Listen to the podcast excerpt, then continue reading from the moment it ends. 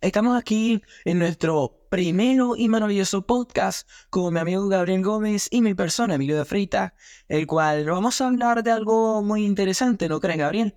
Sí, algo muy interesante que se trata de la parroquia Caruado, algo que no muchos conocen, pero nosotros le venimos a explicar. Vamos a contarle un poco más de esto. Este, este podcast está principalmente dirigido a aquellas personas que tienen algo planeado para poder ir a visitar, pero quedan con la duda de ¿para dónde yo voy? Yo no quiero salir de Venezuela.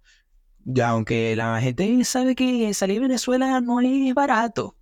Así que aquí le tenemos una propuesta bastante, no muy cara y es bastante sencilla de hacer.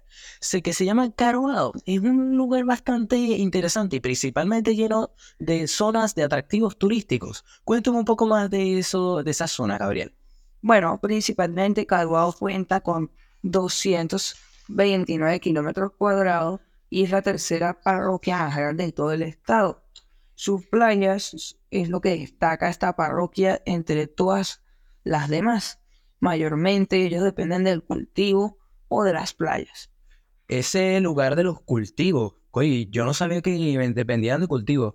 O sea, que ellos no reciben exportación. Ellos ahí cultivan su propia comida, ¿verdad?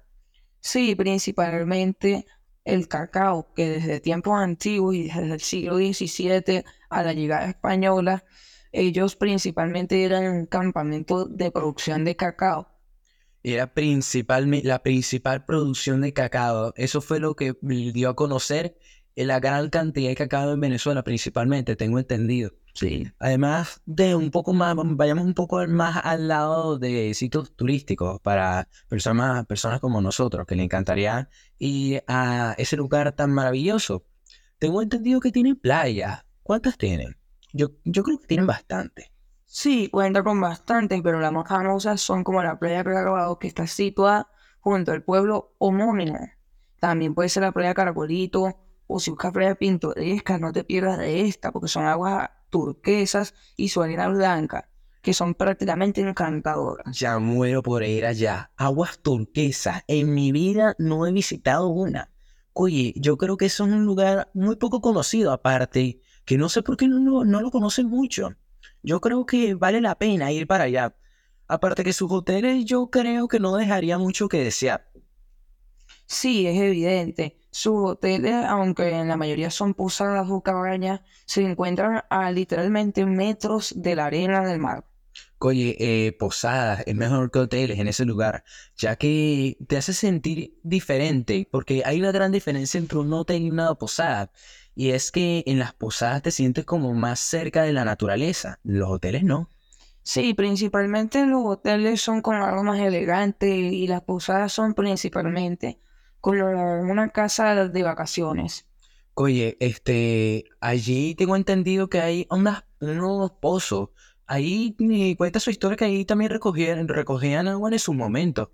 Sí, la mayoría de pozos son naturales y el más famoso evidentemente es el pozo del cura el pozo del cura se le da el nombre, ya que dice la leyenda de que un cura se suicidó aquí y maldijo las aguas, que cada vez que lloviera las aguas se pintaran de marrón o negras y se oscurecieran, ya que las aguas del pozo en sí son cristalinas porque provienen de una fuente de agua natural, o sea, de debajo de la tierra. ¿Y qué pasó con esa persona? ¿Qué fue lo que le ocurrió? Según dice la leyenda, lo único que se conoce es que el cura estaba deprimido y decidió suicidarse. Y antes de suicidarse dejó un escrito y maldijo el pozo y de ahí su nombre. Increíble. Me imagino que ahí antes recolectaban agua hasta decir basta. Ahora si uno se acerca va a dar miedo.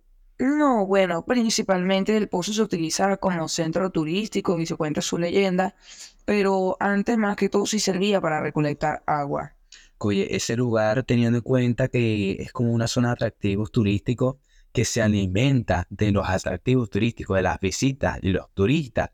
Yo creo que en las épocas de coronavirus no, estaban en grandes crisis. Cuéntale en cuenta esos momentos que se tuvieron que alimentar con solo pescado.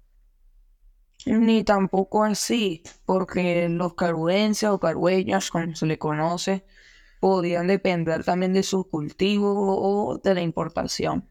Ese lugar yo creo que vale la pena ir a ese lugar. Es más, este, fue un poquito. Esto solamente que estábamos aquí hablando con mi amigo Gabriel, es solamente un poquito, porque en realidad Carvado tiene demasiado más, muchísimo más, mejor dicho. La verdad que este podcast, nuestro, para hacer un primer podcast, está bastante bien hecho. ¿Qué opinas tú, Gabriel, sobre, en pocas palabras, sobre este maravilloso lugar? Sí, bueno, si Carvajal se puede describir en una sola palabra, es como un paraíso para algunos, o para otros puede ser la paradisiaca, pero para muchos es un paraíso tropical en medio de la costa. Un paraíso tropical en medio de la costa. Qué buena definición de Carvajal. Muchas gracias a los que están oyendo eh, nuestro primer podcast y espero que les haya gustado. Chao. Nos vemos hasta luego y hasta el próximo podcast.